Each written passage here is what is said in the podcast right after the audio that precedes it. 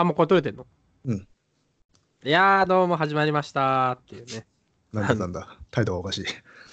でちょっとなんかさ、うん。まあ、みまあ、収録、収録っていうのもまあなんかお恥ずかしい話ですけど、まあこうやってラジオをね、撮るのもね、これ3日ぶりなんですね、我々ね。我々、ね我々の時間感覚で言うと、まあ3日。うんまあ皆さんはね、ちょっとわかんないですけど、2000年ぐらい経ってしれないですけど、まあ3日も経つとさ、やっぱ、どうやって入ろうかなってさ、3日間ずっと考え続けなきゃいけないわけじゃないですか。入ろうっていうのは、次の会議。はい、そう、次の回に入るときに、そのさ、そんなに 深く考えることか、ずーっとこう考えてさ、こう、うん夜中一人でこうね、うん、街をさ、歩いて、当てどもなく。当てどもなく歩いてさ、それでこう、ね、道行く人にどうしたらいいですかね？みたいなことを聞きながらね、街の中でさ、まあ結果、ああいう風な形になったわけなんだけどさ、固定化しちゃえばいいんだよ、固定化しちゃえば。固定化ね、固定化は、多分ね、あの、今までは、まあ、ということで、えー始まりましたけどって言ってたのかな。そうだね。まあ、今日、今、さっきなんて言ったかもう忘れちゃったんだけどさ、まあ、ちょっと変えてみよう。うん いや変え、変えた感じにはな聞こえなかったぞ。あ、聞けなかった。普通になんかあの久しぶりで不慣れになってるだけっていう か感触しか伝わってこなかった。ああのね、やっぱリアリティを追求する我らね、あのーまあまあリアリティショーですから探偵局なんで、うんまあね、我々自身が、えー私小説であるっていうのをテーマにですね、なんだよ、それ。いやー、いいですね。トリックスターな感じですね。いやー、やらせていただきますけどね。まあ、そんな感じでね。えー、まあ、花粉症なんでね、鼻すすりながらですけど、まあ、早速ですね。え、これなんて読むんだっけ？これなんて読むんだ？これはまあ、ふずきふずき。あ、ふずきね。まあ、ふみつきとも読むけど、大体ふずきじゃねえか。あ、そう、これどういう意味なんだ、ふずきって？そういええっ、ば。ー、と、旧暦の7月かな？あ、そうなんだ。まあ、だから、秋口ぐらい？秋ぐらいか。あ、旧暦の秋口。あ、旧暦の秋、7月って秋口なんだ。旧暦ってほら、あの、ずれてっからさ、新暦、今と。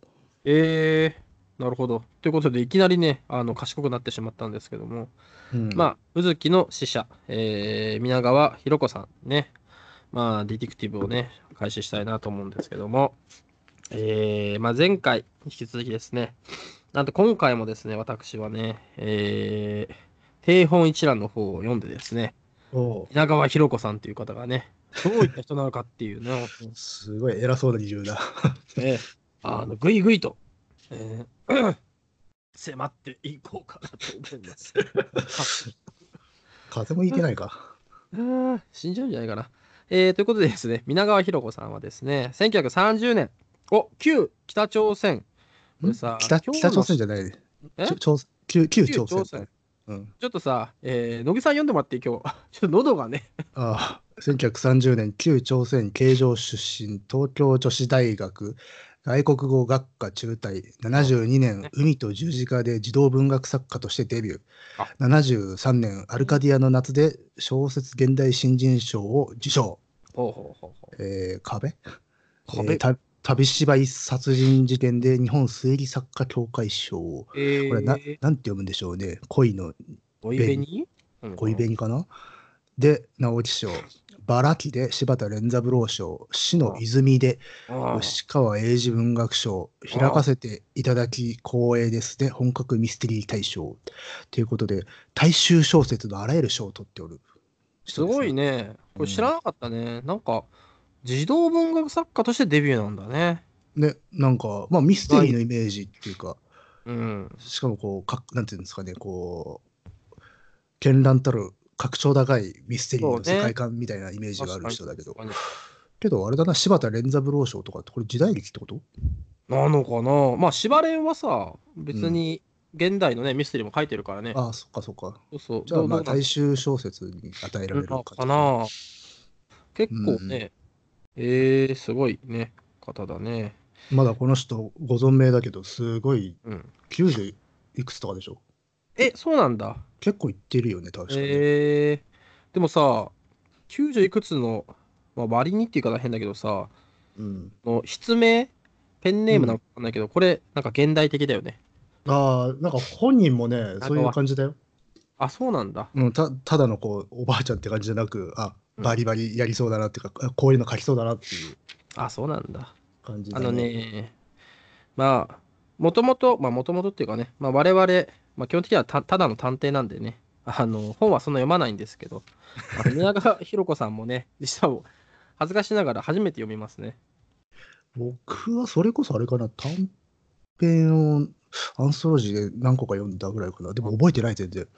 ああとね、開かせていただき光栄ですわ、積んどくになってますね。あなるほどね。持ってるとなんかイメージ的になんかこう、結構さ、分厚い長編書くなっていうイメージがあってさ、あまあ、長編作家のイメージは強いかもね。うん、なかなかね、このもう読むパワーねえやっつってね、うん、あの確かに。早川でバンって出てもちょっと、うっうっっていうね、もうこの文庫持てませんみたいなね、うんそういう感じがしてるんですけど、あまあまだ8 89だ。うん、90だ。でも89なんだ。まあ89。いや、そうね。でもまあなんか、されてるね。本好きというか、読書好きは読んでるイメージありますよね。あるね。国書観光会とかでね、なんかこう、出たりとかね。まあ、そんな大体みん大体みんな読んでるっていうよね。まあ確かになんか、まあそうなのかな。そうなのかもしれないね。まあそれがメジャーなね、人がね。まあこのアンソロジーで言うと、9作目かな。まあ、前回百物語が、まあ、短めのね、ちょうど、えー真ん中に置くような、まあ、アンソロジーピースで、そそれが開けて、さあどうだって感う。じで、ね。後半戦だね。うん。が幕を開けたのかなっていう感じがしますけどね。前回すげえ短かったのに1時間以上喋ったからな。今回はそうそう。だから今回はね、あの5分で終わるか終わらせようかなと思ってね。話して5分じゃもう終わってるね。あ、そうなんだ。あ、うんそうだ。これ難しいんですけどね、今、まあ、あの、スカイプで撮ってるとですね、録音ボタンを押してない側、まあ、これ私の方なんですけど、今、あの、録音時間が何分経ったかって見えてないんでね、ああ、今7分だけどね。7分なんだね。オッケーオッケー。今、そのタイム、今ね、今気持ちはね、うん。え映画見てる方はわかると思うんですけど、ダンケルクのね、あの、機銃を撃たれてさ、あの、うん。戦闘機乗りがさ、機銃で撃たれて、その、なんだっけな、メーターのさ、この、あ燃料メーターが切れちゃっわかんなくなっちゃったわかんなくなっちゃった人、ところね。そう、それがね、あの、一緒に走っ、まあ、飛んでる両機の、まあ、パイロットに、こう聞くんだよね、今、こう、どのくらいあ残ってるか。で、それを聞いて、じゃあ、こう、あとこのくらいだなって、チョークでね、そのケーキのこれ書くのああはいはいはい。あの、そのその気持ちです、今。なるほどね。はい。じゃあ、30分刻みぐらいでお伝えしましょうか。そうね。まあそうですね。まあ30分前に終わらすつもりなんでね。まあそれには及ばないかなと思うんですけあ、ども。本当ですか？本当に終わるのか？じゃあ早速、えーディティクティブに入ろうかなとはい思います。はい。えーコンコン失礼しますということでね。えーまあ、コンコンって言ってね、失礼しますってガチャッと開けた瞬間にね、えー指を上げましたよって言われてね、まあ、一瞬絶句するっていうさ。俺はすごい引きだよね。これはね、おっとっとみたいなね。うん。これはね、もうほんと1行目がそうなんですよ。もうね、そうね。指を上げましたよ上げま。したよっていう。ドキッっていうね。あのー前回ね、あの百物語の北村薫さんはね、私寝たくないのだったんですけどね。うん、でもやっぱしみんな書き出し気合入ってるよな。まあ、今回のアンソロジーは特になんかさ、そんな気がね、あまあしなく、ないですね。回帰の短編ですから、やっぱこう、のっけから、ほら、死体転がせじゃないけどさ、そういうのあるじゃないですか。いっぱい、一回ね、こう、ページめくったやつのね、横っ面引っ叩くみたいなさ、そうそうそうそう。そういう感じがね、あのね、ありますね。うんまあ、指は上げましたよって言ってさ、その次がさ、背後に声がたゆたったっていうね、うん。の表現ですよ、これね。これはね、はっきり言うと今までとさ、うん。正直、なんかこう、だいぶさ、違うよね。文体っていうのがさ、ああ、もう違うね。ガラッと。あのガラッとね、変わるんだよね。教授を感じますね。あえ？あの文体に自信のある方の教授というか。自信がある。教授、それは確かに感じるね。うん。その後もね、空耳、いや、何？聞き違え？っていうね、この 3, 三行ですよ。これはね、相当ね、やはありね、のーうん体言止めって結構自信ないとできないんでね。まあね、まあでも、だいぶね、テンポ感もね、だいぶ違うなっていう感じがしますね。これはね、でやっぱりアンソロジーの順番としてはやっぱいいなと思ったね。ここれ前半に来てるとさ、うん。ちょっとねっていうさ、あの、あと、まあ、ちょっと色決めちゃうからってあるねそうそうそうこれ前半に出てきちゃうと。うん。やっぱりね、この一回、その百物語で、まあ、ブレイクバーンってやってさ、その後うんドンってできたのがこれだから、あのーだいぶね、違和違和感っていうか、今までのやつとはだいぶ違った感じだけど、うん。逆にそれがね、あのおいいな、いいな、これからまた、なんか新しい感じで読めていくなっていうね、そういう期待感がね、ありますね。まあ、そんな感じ。より、よりちょっと本格っぽい感じするしね、この感じは。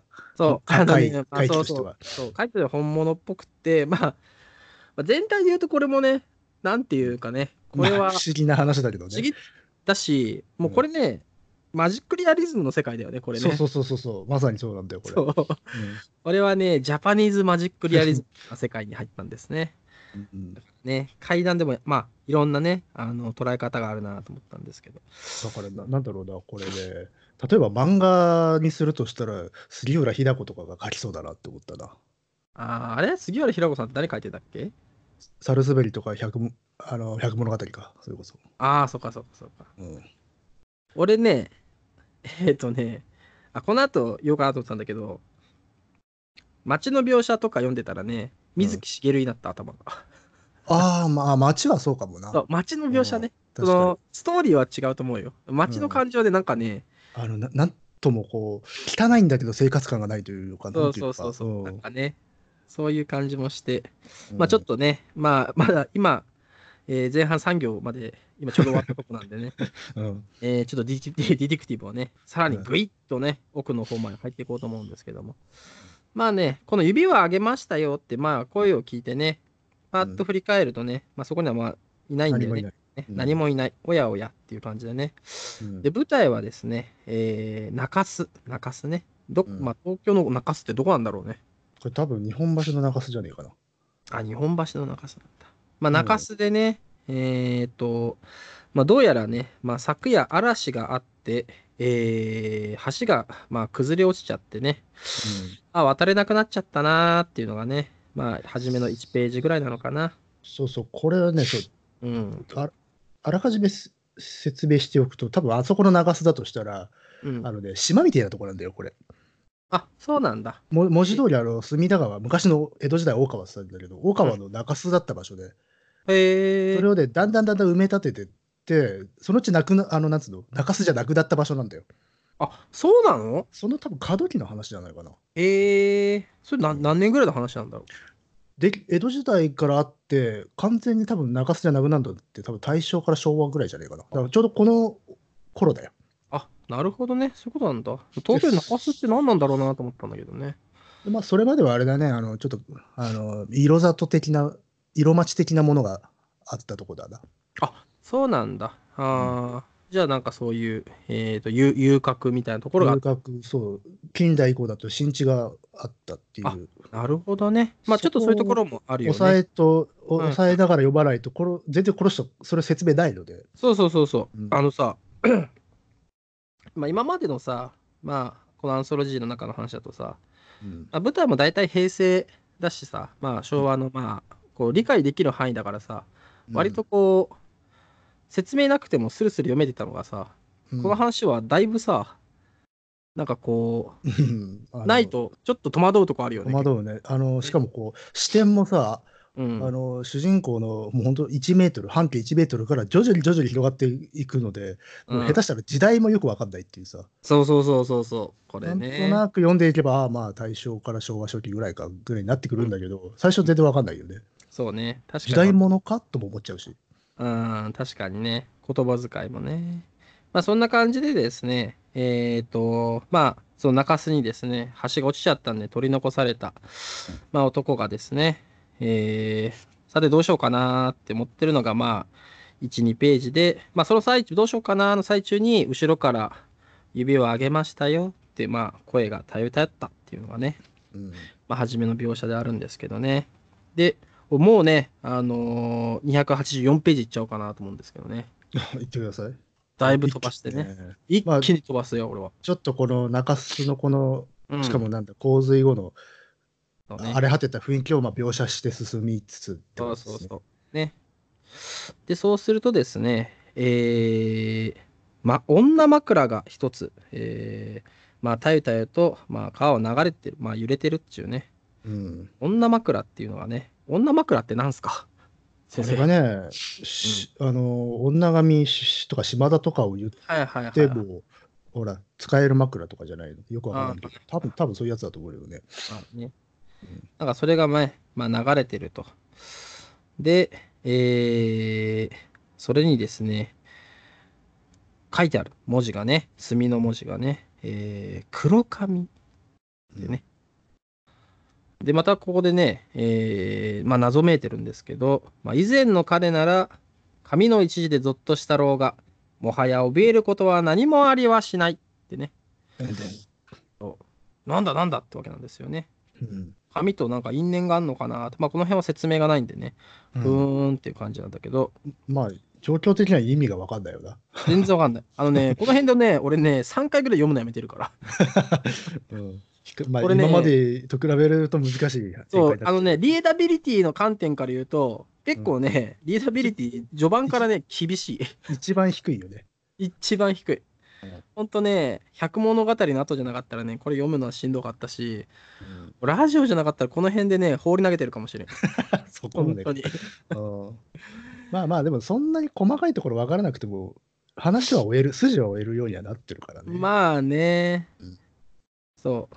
まあちょっとね、まあ、まあまあそんな感じでね、えっ、と、そのみ女枕をね、まあ、拾うわけですよ。で、拾おうとするとね、おっとっとっとってね、こう、川にね、こう落ちそうになると、えー誰かが助けてくれるんだよね。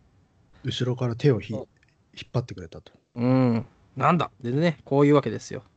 えー、飛んだ落とし物をなさったねってね。うん。まあ、それがなんだって感じなんだけど、まあ、それが中年の女なんだよね。で、それは、指は、あのーあげたよーって言ってた。まあ、その声とは全然違う、ガサツなね、まあ、豊島の中年女なんだよね。最初の指を上げましたよが、多分もうちょっと若くって、あでやかな感じの、ああね、可愛いなそうなね、え女性の感じなんだけど、それが急にね、今度来たのがね、まあ、なんちゅうか、まあ、冴えない中年女やでね。で、えー、まあ、その女が、まあ、気をつけてって言うんだけど、私は出ます、私、私船は出ますかねみたいなね、ことを私が、うんああ言う言って、まあどうなんかね、よくわかんないですね、みたいな会話をまあするわけですよね。で、ここでやっとね、えっ、と、その、中年女がね、中洲にはこんな様子のいい書生さんはいやしないわね、とか言ってさ、うん。あ、こいつ書生だったんだなってやっとわかるっていうね。しかもまあ、ま顔がまああいいんだな、みたいなね。まあ、見た目のだけで言ってるんだろうけど、まあ、書生さん風の格好はとりあえずしてるんだろうね。ね。まあそんなまあ、履いてんのかな。うん。うん。で、まあ、相方、まあ、敵の娼婦の書と書いて、相方と喧嘩でもしたのかいとかね。まあ、この辺さっきさ、乃木さんが言ってた、あれなのかなっていう感じがね。ああ、そうね。これは要は、相手の娼婦っていうだけの意味だからね。うん、っていう、なんね。で敵って書くのかって思うけど。うん。あ、そうなんだ。へえ。まあまあ、馴染みない手ってことよ。あ、なるほどね。まあ、そういうことね。うん。まあ、そんな会話があってね。えー、まあ、その、これもいいね。えー、やらずの雨だったね。つってさ、ああ女が去っていくんだけど。なんかこの女いいよな。芝居がかってさ、本当に大衆演劇から出てきたような、ま感じね。あまあ江戸の言葉喋ってるからっていうのはあるんだけどさ。うん、いいね。やらずの雨だったねってね。うんぜひ。ね、あの、実社会でもね、使いたいね。実社 会でもね、そビジネスパーソンとしてね、あの使いたい。やらずの雨だったですね、みたいめんどくさそうだな、そいつ。な。そうね、確かにめんどくさそうだ。名刺に書いちゃったね、書っちゃったね。やらずの雨。堂本、やらずの雨だったね。代表曲みたいだな。さあ、歌っていただきましょう。や堂本さん、やらずのの雨雨。は何もない雨です、みたいなね。歌っちゃうとあれなのかなあの、ネットラジオはいけなちょっと 初期井上陽水みたいになってんだ。今のはね、実はね、えー、襟裳岬なんですね。あ、そうあそうか。メロディーがそうなのか。あのー、井上陽水だとね、もうちょっとね、やらずの雨はリンゴ売りみたいなさ、ちょっとね、あのー、恋を枯らして、やらず雨みたいなね、そういう感じになってくるんですけど、えー、まあ、そのやらずの雨だったねっていう、なかなか粋なね、粋なね、まあね、そうね。まあ、昔はちょっと敵じゃねえんじゃねえかなふっていう雰囲気を漂わしてるうん。おかみさんだね。うんまあ。ね、まあ場所も場所だしね、そういそう上がりの人かもしれないっていうのはちょっと思うかもしれない。うん。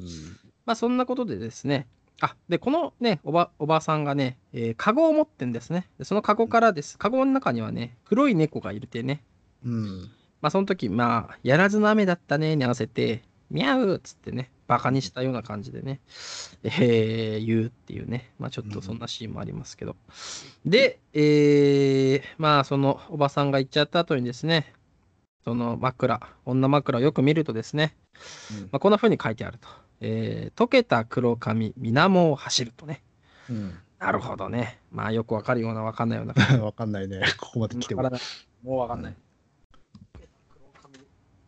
水面を走るっつってね。まあそんなことで、えー書いてあるやつをですね、えっ、と、なぜかこいつ、それを持ちながらね、あうんの、街をちょっとぶらつくんですね。もうね、この辺はちょっと軽くネジ式入ってるんですよね、もう。そうそうそう、だからね、そう、なんか、柘植水木しげるのね街、風景ラインがそうそうそう見えるんだよね、ここねビ。ジュアル浮かべると、さあのさっき杉浦日奈子って言ったけど、うんあの背景に関してはやっぱし水木つげだわね。あそうの線の多い、濃厚な。ベタのね、ベタのいい感じのベタが入ったね。そういう感じ非常に医者はどこかって言いそうだね。そう、石はどこかってねそういいです船はどこだとね、今すぐ言いそうな感じですけどね。うん。えー、まあそんな感じで街をね、ちょっと歩くんですね。ここの描写はね、結構いいんだよね。いいね、ここは、そういうのでもまあ楽しんで読めるっていうか。そう。うんだしね、ここね、テンポもいいんだよね。正直ね、うん今までね、テンポ悪いの。正直に。ああ、まあそう。ここまではそうね。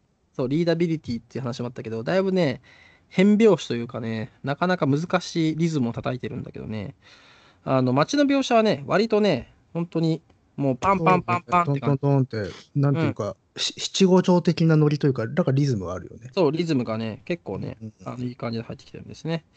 まあ、ぬかる、えー黒い板塀、戸を閉ざした倉庫。何を商うのか。店舗らしいものはあるが、ガラス戸の中にしおれたカーテンというもの、おこがましい、黄ばんだ、えー布がほにゃららほにゃららっつってね、うん休業中か、みたいなさ。そうね、かなり。俺が言ってるとわけわかんない ね、あの、いいんですよ、これ。うん。これは286ページのちょっと最後らへんですけどね。まあだからやっぱしこう、朽ち果てたというか、色、色あせたうん。街並みっていうのかな。う。うんん。そういうのがね、うまく出てますよね。まあ、廃れた感じの街だよね。うん。うんまあ、でね、えっ、と、まあ、タバコ屋をね、まあ、えー、行く、タバコ屋は、えー、開いてるんですよね。まあ、閉まってるところが多いんですけど、タバコ屋は、うんまあ、開いてたと。まあ、そんなところ行ってですね、えーうんそこに、えー、老人がね、まあ、店番中かね、まあ、いるわけですけども、うんまあ、そこでゴールデンバットありますかっつってさ、まあ、タバコを所望するわけですよね。定番ですよね。定番うんあれ、ゴールデンバットって今は？あるのかな？わかんないけど。なんかこの間若葉とかはもうなくなるってニュースみたいなあああ、あったね、そんなニュースね。ね寂しくなりますね。昔の人はバットとかっていうね、よくね。あ、バットっていう。でも結構そうだよね。内田百軒のなんか、あれ、本の話でもやっぱバットとか、まあ出てきたかな。うん。まあタバコはね、えーこの時代は全然バカすか、バカすか吸っていいババスか。うん、ね、いいですから。今なんてね、タバコなんて吸ってようなもんならね、もう捕獲されますからね。捕獲される。なんか本当にさ、あの筒井筒井のさ最後の喫煙者そうそうそうそうそう。あんな世界来んのかなっていうぐらいさなんかね。ち近い状況にはあるかもな。いやあるよねだいぶね、うん。街中で吸ってる人なんか見たら結構さうん。特殊な感じしちゃうもんね、下手するとねもうね。そうね。まあ、いやほら禁煙ファシズムっていう言葉があるからね。まあね。筒井さん入ってなかった？入ってないか？禁煙ファシズムと戦う会みたいなのがあって。あるんだあの、小屋の淳さんとかそうよね。あそうなんだまあね筒井さんはまあね戦うとか怒る人だからねちゃんとねええうん。まあまあまあ、タバコやってのはいい導入ですよね。うんタバコやってないですねうん、でさこの時マッチもって聞くじゃない？うん。その私がさうん。287ページ。これさ、その漢字じゃない、マッチがさ、リンスンって書いてな。インスンって書いて。これもいいね。そうね。僕昔、ママッチってこれで書きたかったもん。あ、そう？うんあ自分で書く字字を書くときに、あのやっぱしこう昭和、あうんの戦前の文学とかをやっぱかじり始めるじゃないですか、あー10代ぐらいでその時にやっぱマッチってこう書きたくなるんだよな。わかるな。あとあの、ちょっとっていうのを一寸で書きたくなるっていう。なるほどね。うんちょっとね、それはね、わかるわかる。で、なんかね、まあ、マッチもくれ、マッチくれないんだよね。で、マッチをくれっつってもさ、何問目っつってさ、意味がわかんないんだよね。わかんないね、これね。は、うん量り売りなのかみたいな感じでさって、いうことなんですね、主人公もちょっとなんかさ、うーんっつってちょっと混乱するんだよね。だから、なんかこの中でジェネレーションギャップがあるってことなのかな？かなあまあ、でも読んでる方はなんかさ、もう、よりわけのわかんないよね。まあねあそう、昔はそうやって売ってたのかっていう。そうそう。気になってるのはさ、指指は上げましたよが何なのかが気になってるのにさ、一向にさ、そうそうそう。むしろ謎は山積っていう感じだから。謎がね、どんどん広がってきて、マッチが何問目でなんか会話が噛み合ってないとかさ、そんなんどうでもいいんじゃいみたいなさ、だからこの辺でやっぱ暗く、いい意味でクラクラしてくんだよ、やっぱ。そうそうそうそう、酩酊状態入って、酩酊状態入ってくるんだよ。やっぱこれで幻想文学よね、ほんと。まあね、うんそれでね、えー、まあ、マッチちょうだいっつってさ、えー、今取ってくるからみたいな感じで、えー、老人が奥に去るとですね、まあその奥にはですね、まあお座敷、小座敷っつうのかな、まあ、小さい座敷らしく、うん。えーその右手がどうやら台所だっつってさ、うん。うん。まあ、昔、今はこういう作りのお店なんていうのは、なかなかない。僕らが小さい頃はかろうじてあったかなっていう感じかな。まあね、今はね、こういうのはないですね。で、えーちょっとここでね、床の間に飾られたのが鎧筆があってね、うん。で、えー投げしにかけた槍の塚の色だ。なんだこれ。うんまあ、槍だよ。だから、朱朱塗りの槍っつうんだから、割と偉いお侍さんが持ってた槍だな。あ、そういうのがあるね。槍のまあうんね槍が投げし、あのー天井のちょっと下の方にかけてある状態ね。あ、そういうことなんだね。な投げしって、あの、うん、天井の上の方にあるはいはいはい。部分だから。あ日本、そうなんだ。うんえー、いやー、どうですこのラジオ？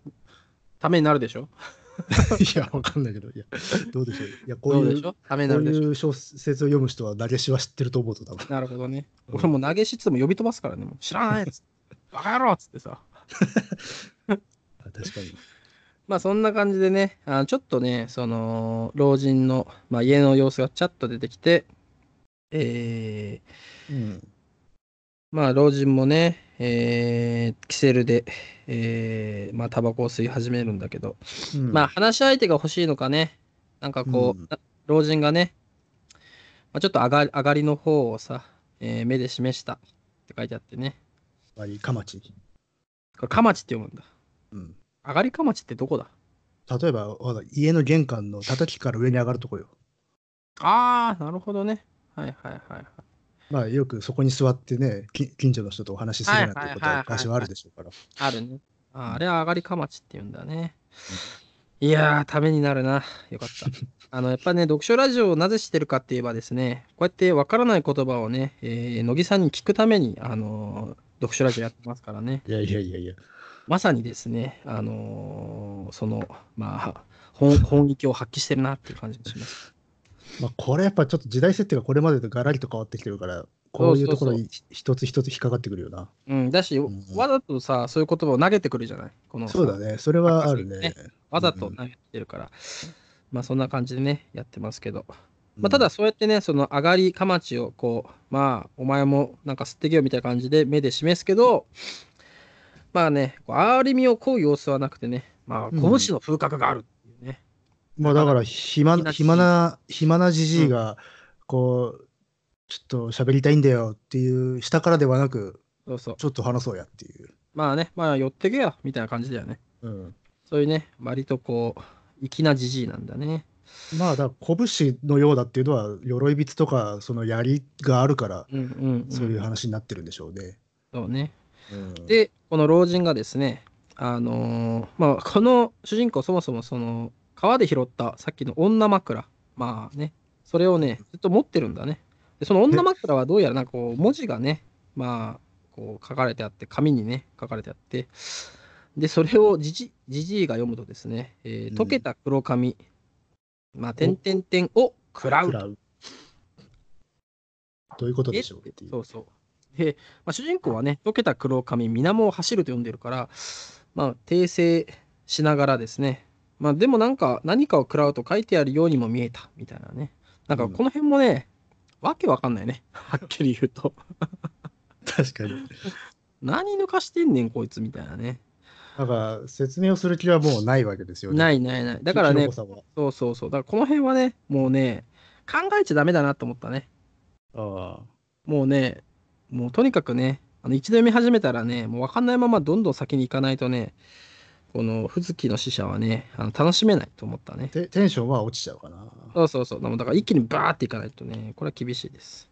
うん。そんな感じでね、えー、まあ、溶けた黒髪ってまたなんかさ、あの主人公がぼんやりしてるとね、えー、これはね、まあその、まあ枕の気持ち悪さとかも書いてるんだけど、うん。やっぱり一応その、まあ、290ページあたり行くとさ、あこの辺でちょっと、あの、なんでその紙紙っていう文字にね、まあ主人公執着してるかみたいなのもちょっとあるんでね。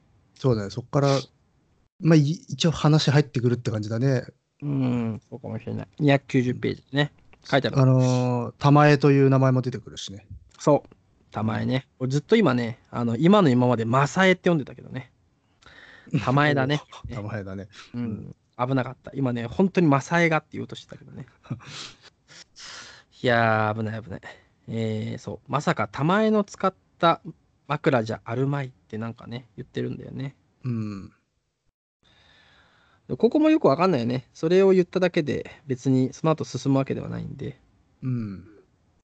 で、えー猫の音がすんだよね。ミャウーっつってね。ミャウーって猫の音がして、えー、まあさっき中年が抱いてた猫なのかなっつってさ、あの中年助けてくれた、まあおばさんね。うん。で、えーあの家はこの家のものだったのかなってね。そうすると、えー、細い隙間を人の影がすいと横切った。えー白い浴衣の若い。若いってこう言うんだよね。うん。ちょっとイメージがね、分散するんですよ、ね。分散する。ここさ、すごいわけわかんなかったな。うん。あの、まあだから中年の女ではないんだよ。そうそうそう。うん若いっていうか、なんか違う、なんかね、やつがで、も、出てくるのは中年の女なんだよなでも中年の女がすぐ出てくるの。そうそうそう何なんだそれはっつってさ。結構だからイメージが本当錯綜してんだよな、この小説は。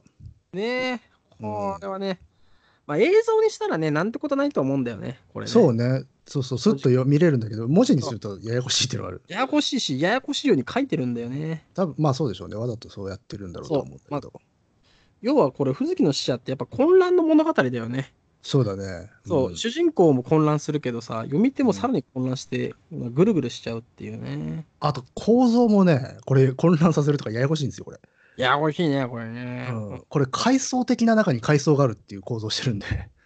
ね。うん。これはね、しかも三人称で。そうそうそうそう。三人称なんだけど、しかも、でも極めて一人称的な振る舞いをする文体だしね。ね。こうんれはね、非常にね、我々もね、このディティクティブというか、まあ、探偵局を開いて10年ぐらい経ってなかったらね、もうこの辺でね、はっきりと殺されてますよ、多分。殺されてるんですか事件に巻き込まれて。なるほどね。あもの、うね、本当東京湾に浮かんでるはずですけどね、なんとかね、うんそのね、あの、ギリギリでかわしつつ。ギリギリかわしつつ、今ね、あの進めてるとこですけど、まあ、とにかくね、あのー白い浴衣の若いのがすり、あの、まあ、こう横切ったなと思ったけど、うん小谷書生さん、また会ったねって出てきたのは、さっき、さっきの？えー中年さっきの中年のね、まあ、女、うんね、おばさんが出てきた。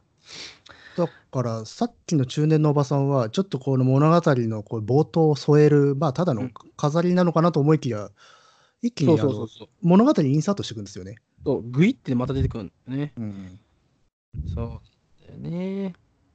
で、えーこの中年の女はね、あのーまあ話好きと見えて彼の隣に座り込むんだよね。そうするとまあ老人がね、嫁だわなっつってさ、うんまあ老人の息子の女房っちゅうわけがね、まあここでわかるんですけどね。うんここはね、急に説明がね、バッと入ってくるんだけど、まあその亭主は川向こうに女作っちまって帰ってこないっていうね。うんまあ、そんな感じなんですね。で、えーここもね、まあ、てなんていうかね、煙に巻く感じがね、すごいする。なんとも言えないやりとりしてるようなこれ。ねまあ、暑いからね、冷えた麦麦茶をね、持ってきてくれるんだよね、このおばさんがね。うん。そうするとね、あの主人公が、くず桜っつってさ、これ、あれ、なんかこれ、おあれだよね、わ和菓子の、和菓子の、あれだよね、くず、くず餅的な？くず桜。まあ、そうなんでしょうね。でもつい言っちゃうんだよね。で、うんあ、なんだ、そんななんだ、てめえ、菓子でも食いてえのか？っつってね。いいえ、まあそんな、そんな、みたいな。そうでで、昔が、あの、思い出話になると。そう、やっとね、ちょっと思い出話がある。まあ、どうやらね、まあ、以前初めて中洲に来た時ね、まあ、それは知人の見舞いに病院に行く途中なんだけど、まあ、にわか雨が降って、えー見知らぬ家の軒先に雨宿りしましたって、これもう普通に今292ページをほぼ読んでるけど、うんで、まあ、雨宿りしてると、まあ、そこの、まあ、家の人がね、まあ、家に入んなさいよ、っつってね、うん。こう雨濡れちゃうから。で、そこで、まあ、上がり込んで振る舞われたのが、まあ、麦茶とくず桜で、まあ、それを思い出しちゃってさーってね、まあ、主人公が言う。うん。で、この後もね、まあ、なんかこう、なんかね、あれだね、まあまあまその、まあ、ちょっとうちには甘いもんないからさって言うんだけどね、あ。でも老人がね、あのーそこの間に飴玉あったろうが、つってさ、うん。話に入ってくる。ね。こういうのはああるけどね、現実もね。まあ、あるとは思うんだけどね。うんで、その、あれは年寄りの短期飴でしょ？蘇生さんにはそんなん食わねえよ、つってさ、うんっていうやつがね、やりとりがね、ありました。ちょっとね、ここからからね、またあの前回みたいなキーワードなんですけど、コントじみてくるんですよね。そうねこれもね、コント的になってくるんだよね、やっぱね、最後らへん。うん。そうまね。あ、後で触れるとは思うけど。うん。うんまあね、まあ恐怖とあれはなんちゃらかんちゃらっていうね。うんまあ、それでね、まあ中洲の病院といったら、まあ1個しかねえなっていうね、話がちょっとね、汚ねえ病院だよっつってさ、達者なものまで病気になっちまいそうなっていうね。ここからその具体的な思い出話になってきますよね、その病院のっていうか。ね。だって、これさ、あれだもんね。まあ、この主人公の、まあ、友人が、知人がね、えー入院してるんだけど、それが弓村っていうね。うんあねちなみに今ね、37分です。じゃあ、この辺で今日は、今日はっていうか、じゃあ、この次の死者は終わりにしようか。というわけでですね、何も始まってないぞ。何も始まってない。しましたけども、もうとんでもない作品でしたね、これいね。や、まさかあんな展開になるとはね、思いもせなんだというね。ねあとちょっとじゃない？ページ数。えーちょっ1、2、3、4、5、6、7、8、9、10、11、12、13、14、15、16、17、18、19、20ページあるかないかだよ。と、まあまあまあ、行きましょうか。行きましょうか。こう話してもね、時は過ぎていくしね。人は生まれ、そして死んでいく。それそれ、それが長いのよ、それが。で、まあね、まあでもちょうどいいけどね、この、ここからね、その、割としっかりとした過去、過去回想が始まりますからね。うん。えーまね、そその病院はにお見舞いに行った、まあはい病院に入院している知人というのが弓村という、うんまあこれ同級生ってことかな。まあそうなんですね。インテリのね。うん。しかも、中途半端にうざいやつだっていうね。そうそう、ザやつです。まあ、かま、今で言うとなんかね、自意識高いかまってちゃんみたいな、そんな感じでねう。んこいつ不思議なんだよな、この弓村って。こいつ何なのかっていうね、存在として。そうね。よ よくわかんねえんだよね、これ。くわかんない。何のためにいたんだろうなっていう感じね。まあ、まあ病院に引き込むためのものなんでしょうけどっていう。うん、まあ、そいつが病気になっちゃった。うん。まあ、とにかく、まあね、その弓村っていう、まあ、ちょっとなんかね、えー友達がいないけど、なんかこう、まあ、うん知識だけはあるし、寂しがり屋なね、やつが、まあ、自分の住んでる下宿なのかな、今、その、当時で言うね。まあ、下宿の隣にそいつが住んでて、まあ、なんとなく、まあ、友達に、まあ、なっちゃったみたいな感じなんだけど、まあ、そいつがね、えー微熱が出るの、頭が重いのというようになったっつってさ、甘ったれてる感じでね。そうそういうのなのか、これ。ああ、そういうことか。微熱が出るの、頭がわ重いのとか。あそっちね。並列的なやつだと思うあ、。並列か。てっきりね、その枕言葉にたれるようにっていうことがあるから さ。ああの子供みたいな。そう出るのおちこさんみたいな感じでさ、微熱が出るのみたいな感じで言ってるのがあってね。それは気持ち悪い。うん、やっぱ読書会ならではのね、うん、いや、気づきだと思いますけど。確かにこれ混乱の小説なんで、まあね。そうこういうね、あの罠もありますよ、多分。あるかもしれませんね。気づかずの罠ね。うん、皆川さんも気づかずに置いちゃった罠がね。確かに、うん。甘ったれるようにっている。あ、でも迷う迷うな。まあいいや。まあいいか。あのね、野木さん、そういうのね、こだわってるとすごい時間取っちゃうから。はい。すげえな。盗っと竹だけしよ、ほんと。まあということでね、ここからはね、ギアをね、あの、ねマジカーで言うと 150cc ぐらいまで上げてね、いこうと思いますけど。えー、まあそんな感じでね、微熱が出るっつうからね、じゃあてめえ医者行けっつって、まあ医者に行かせるんだけど、そうするとね、うーんと、まあこの中洲の病院にね、まあその医者に紹介されてね、入院することになったのね。で、これもまたちょっと不思議だよね。ここに紹介される。まあ、後々そういうことなのかなっていうことなんだけど。まあねうん。で、まあこの弓村ってやつがさ、まあおめえが一緒に見せろなんつうからさ、つってさ、まるでなんかね、えーこっちがなんかさ、病気を仕立てたやつみたいに恨みがましく言ってさ、まあ下宿を出ていくんだけど、まあその時もやっぱね、あの自意識過剰だから、で、寂しがり屋だから、わざと見舞いには来るなって言うんだよね。うん。で、あのあ、そうっつってさ、放っておいてたら、まあ下宿に置いていた書物を届けてくれっていうハガキがね、寂しいから来たんです。まあ、かこういうとこは可愛げがあるけどな。かわいい。微熱が出るのって言ってる感じだからね。まあ可愛げがいないわ。うん。で、生まれて初めて、まあ、主人公がね、まあ、中洲を訪れたわけですよ。うん。まあ、それがね、230あ293ページで、えーもう294ページいっちゃおうかな。うん。で、そうするとですね、えーまあ、おばさんがね、会話を、まあ、してくるわけですね。で、その病院良くなったのかって聞くとね、えーいいえっつって。で、3年越しで入院したままかいっていうね。これ3年越しって言ってるっけ、どっかでそういえば。え、いや、言ってないよね。ていや、どこかで、だか話してたっけ？いやいや、話してないんじゃない？まあでも、去年、き入、お見舞いに行ったのはいつだって言ってたっけ？お見舞いに行ったのは、いや、でもそこも別になんかないと思うんだけどね。以前初めて中洲に来た時でした。だからこれおかしい。これおかしいのかな？うん。うん。多分おかしいはず。まあ、おかしくないっていう人がいたらね、ぜひ、あの、ラジオのノートのコメントの方にね、おかしくない。ここにあ書いてあるよって。そうそうまあでも、どっちにしろ異常なわけですわ。そうそうこの、この期間入院してるっていうそうそうまあだから、まあ、肺の病気ってことじゃねえんだろうなっていう。うん、まあね、3年越しっていうのはやべえなって感じがするよね。うん。で、えーここね、革新的な話をね、実はしてると思っててね、294ページの会話で。あのこのおばさんがね、いろいろ会話していくんだけど、最後の方にね、うん若いのに煮え切らないんだねってね、あもうちょっとこう、キビキビと威勢よく喋りなねっていうね、あ。これはね、革新だなと思いました。これこれから確信なんですか？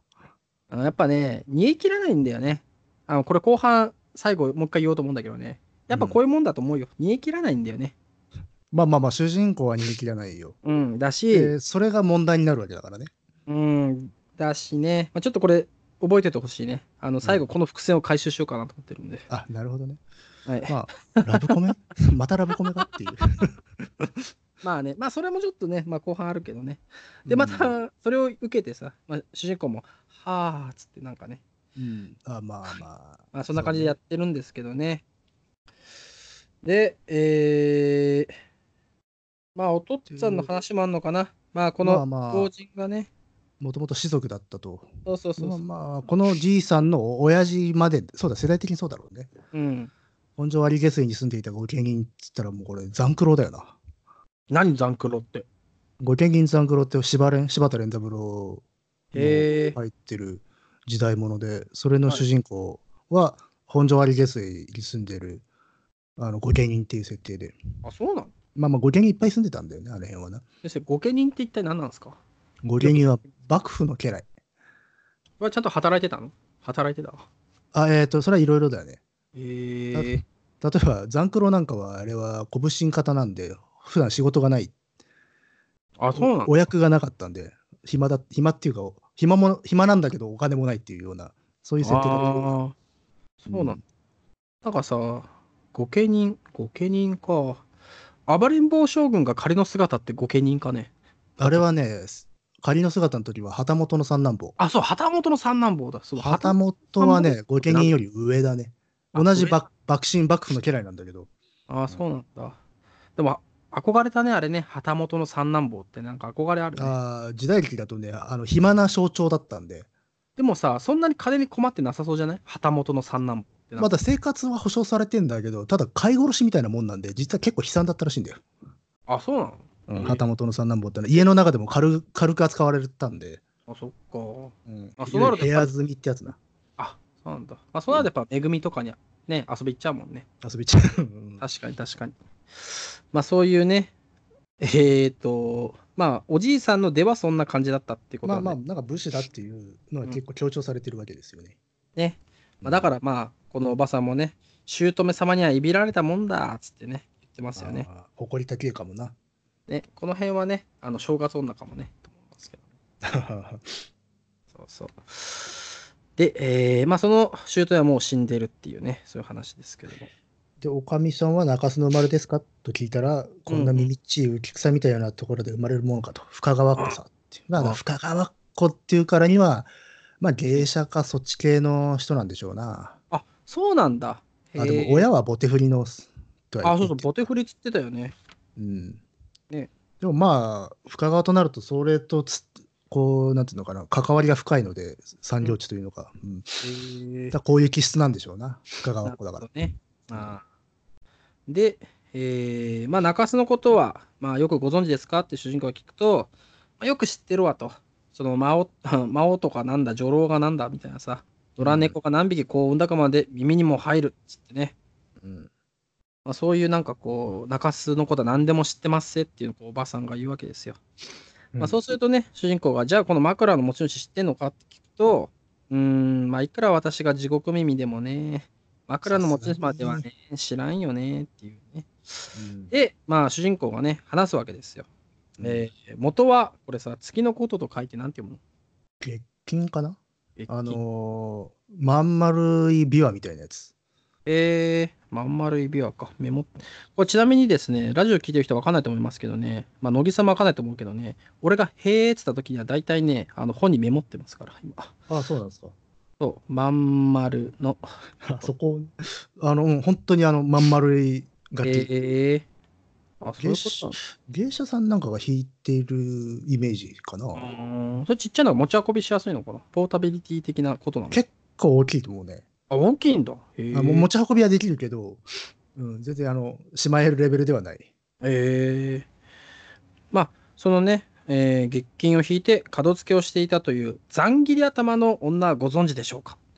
その家には大層綺麗な女と言いかけて、あれは男だったと言葉に迷ったっていう、またね、またマ混乱をね。味がわからない。まあまあまあ、でもその後すぐ言ってんね、あのー女姿で色を売る、この大正のご時世にえ江戸の色駒街のって、まあこれはね、あの江戸時代はほら男のはいわゆる影間っていうやつよね。